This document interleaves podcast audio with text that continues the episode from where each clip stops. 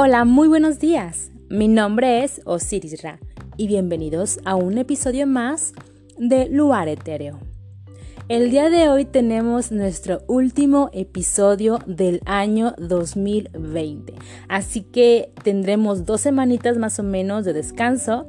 Espero que me escuches dentro de dos semanas, empezando enero, con todas las ganas y con nuevos proyectos para este podcast vamos a hablar como último episodio del año de un tema que realmente ya lo he tenido en la mente varios tiempo. Incluso en mis redes sociales como en Instagram arroba osiris.ra como en Facebook arroba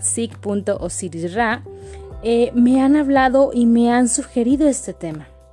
El tema del día de hoy es heridas emocionales de infancia y sus huellas en la adultez.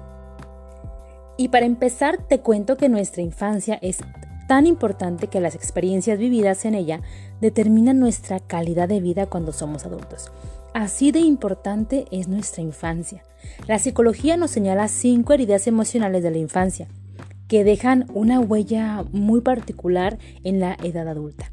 Conocerlas es fundamental para poder sanarlas y evitar que suframos más y hacer sufrir a nuestros hijos. Pero bueno, ¿qué son las heridas de infancia? Las heridas emocionales de infancia son una especie de lesión afectiva que nos impide llevar una existencia plena. Su huella es tan profunda que incluso nos dificulta tener relaciones personales con otras personas. También nos incapacita para afrontar los problemas con mayor soltura y resistencia. Somos a veces un poco reacios a los cambios también, entre muchas otras características. Es frecuente que casi todos tengamos una o varias de ellas, más o menos profundas. Los signos de estas heridas psicológicas se evidencian de infinitos modos. Ejemplo, ansiedad, depresión, fracaso en las relaciones afectivas, pensamientos obsesivos, mayor vulnerabilidad hacia determinados trastornos, problemas del sueño, actitud defensiva o agresiva, inseguridad, miedo, desconfianza y la lista puede seguir, seguir y seguir. Pero ¿cómo surgen estas heridas? A veces obedecen a un pasado infantil realmente traumático, pero otras veces, en cambio, se debe a distorsiones de la interpretación de la realidad por parte del niño.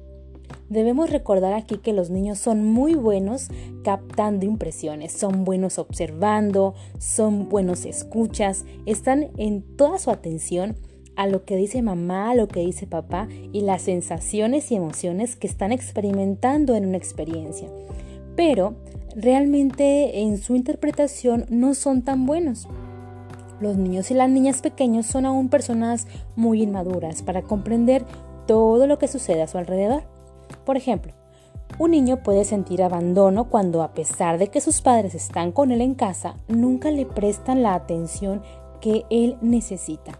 Es decir, desatienden sus necesidades afectivas y esto puede ocasionar que la herida de abandono del niño se sienta más grande de lo que realmente es. Es decir, él interpretó la realidad de acuerdo a sus limitaciones y su poca experiencia de vida. ¿Y cómo se originan? Las heridas emocionales de la infancia surgen por una o varias experiencias negativas, o interpretadas como negativas, vividas en la niñez.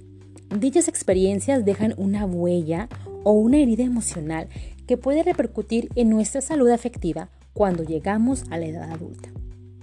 Las heridas emocionales se originan en una edad temprana y a raíz de un suceso o experiencia traumática, un acontecimiento que realmente marcó su vida y a veces este acontecimiento es constante o si no es constante tiende a ser algo muy puntual.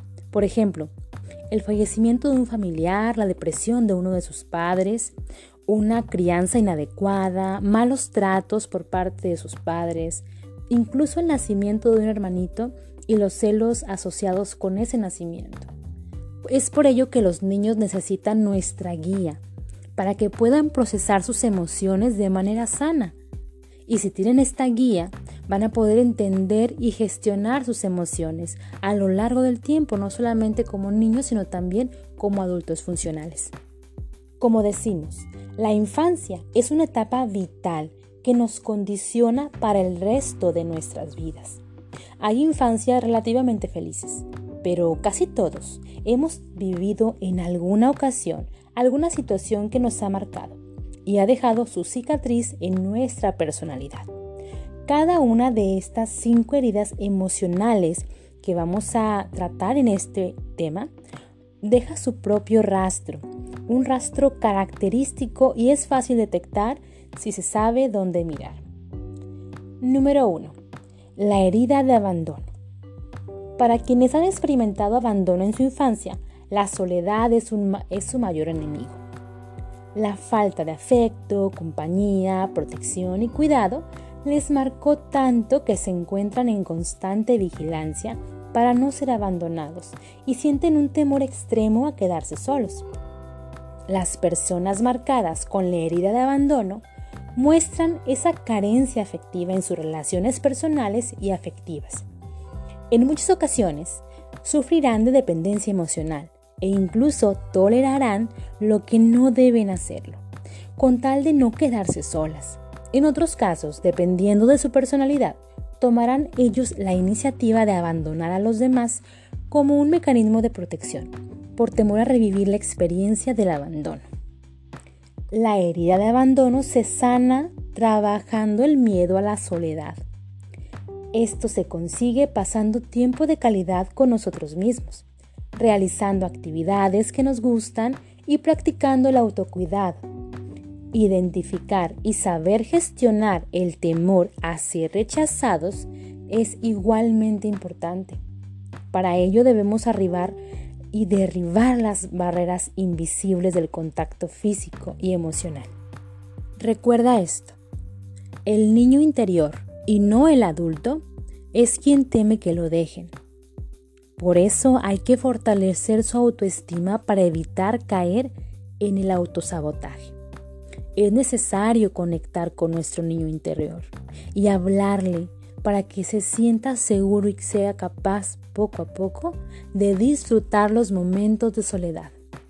La forma de evitar la herida de abandono es compartir con nuestros hijos tiempo de calidad, dialogando a menudo con ellos, prestando atención consciente a sus demandas afectivas y practicando la escucha activa.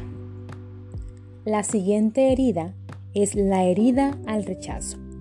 El miedo al rechazo es una de las heridas más profundas porque implica el rechazo hacia nuestros pensamientos, sentimientos y vivencias. El rechazo a nuestro amor e incluso a nuestra propia persona.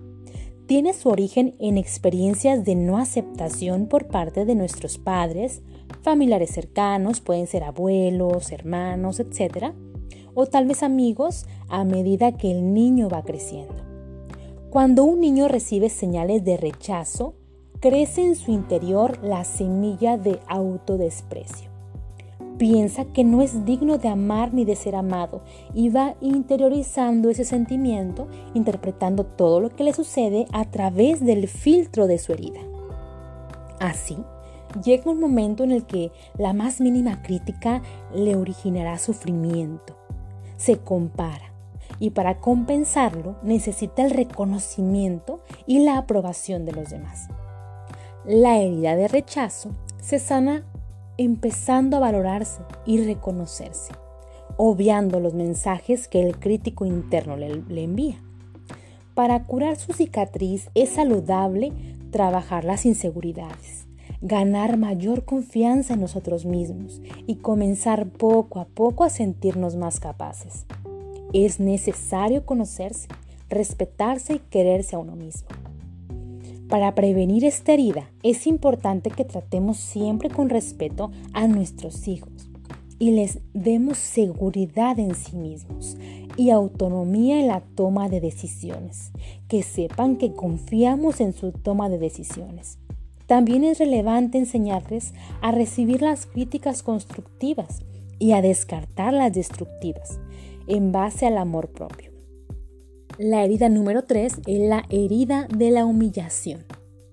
En esta herida de humillación se abre cuando el niño siente que sus padres lo desaprueban y lo critican, afectan su autoestima directamente, sobre todo cuando lo ridiculizan. Dichos niños construyen una personalidad dependiente. Están dispuestos a anularse por completo, a hacer cualquier cosa para sentirse útiles y válidos, lo cual contribuye a alimentar más su herida, ya que su propio autorreconocimiento depende de la imagen que tienen los demás de él. Quien ha sufrido la humillación de pequeño tiene dificultades para expresarse como adulto y es especialista en ridiculizarse a sí mismo. Se considera mucho más pequeño, menos importante y menos digno, menos valioso o capaz de lo que en realidad es. Son personas que tienden a olvidarse de sus propias necesidades para complacer a los demás y ganarse su cariño, aprobación y respeto. Esta herida se sana soltando la pesada carga que el humillado lleva en la espalda. Se consigue mediante el perdón hacia las personas que lo dañaron, haciendo las paces con el pasado para poder comenzar a valorarse como persona, la persona que realmente es, aquella que es responsable como adulto ya eres un adulto y si tienes esta infancia, tienes que valorar y hacerte responsable de tus decisiones y tu vida. La crianza respetuosa, el trato empático y afectuoso y saber establecer límites con respeto evita que nuestros hijos sufran las consecuencias de la humillación durante su infancia y en la edad adulta. En la siguiente herida, que es la herida de la traición, o lo podemos llamar de el miedo a confiar. En la herida de la traición surge cuando el niño se ha sentido traicionado por alguno de sus padres, que no ha cumplido una promesa. Esta situación, sobre todo si es repetitiva, generará sentimientos de aislamiento y desconfianza. En ocasiones dichas emociones pueden transformarse en rencor, cuando se siente engañado por no haber recibido lo prometido, por ejemplo, o en envidia, cuando el niño no se siente merecedor de lo prometido y otras personas sí lo tienen. Esta herida emocional construye una personalidad fuerte, posesiva, desconfiada y controladora. Predomina en la persona la necesidad de control para no sentirse estafado. Son personas que dan mucha importancia a la fidelidad y la lealtad, pero que suelen distorsionar los conceptos de fidelidad y lealtad a su antojo. Son posesivas en extremo, al punto que no respetan la libertad, el espacio ni los límites de los demás. A veces no los dejan ni respirar. Para sanar esta herida emocional, hay que trabajar la paciencia, la tolerancia, la confianza y la delegación de responsabilidades en los demás. Para evitársela a nuestros hijos, debemos no prometer en vano, mostrarnos coherentes en palabras y actos y cumplir siempre con las promesas que les hacemos. Y por último tenemos la herida de la injusticia. La herida emocional de la injusticia se origina cuando los progenitores son fríos y rígidos y imponen una educación autoritaria y no respetuosa hacia los niños. La exigencia constante genera en ellos sentimientos de ineficiencia, inutilidad y la sensación de injusticia. Esta herida emocional genera adultos rígidos, que no son capaces de negociar ni de mantener diálogos con opiniones diversas. Les cuesta aceptar otros puntos de vista y otras formas de ser diferente a las suyas. Dan mucha importancia a las creencias y a los valores. Expresan sus opiniones y juicios morales con verdades absolutas y extremas. Sus intenciones suelen girar en torno al ganar poder e importancia. Son fanáticos del orden y del perfeccionismo. La forma de curar esta herida es trabajar la rigidez mental, cultivando la flexibilidad, la tolerancia y la confianza hacia los demás. Se previene desde la infancia, trabajando con los niños el respeto por la diversidad y la tolerancia practicando la crianza respetuosa, la empatía, expresión de sentimientos y el intercambio de opiniones y de ideas. ¿Y tú? ¿Identificas alguna de estas heridas en tus experiencias tempranas de infancia? ¿O crees que puedes vislumbrar estas huellas actualmente en tu vida adulta? ¿Sabes? El primer paso para sanar es hacer conciencia de lo que nos duele. La conciencia nos muestra el camino a seguir y la voluntad el empuje para lograrlo y sanar.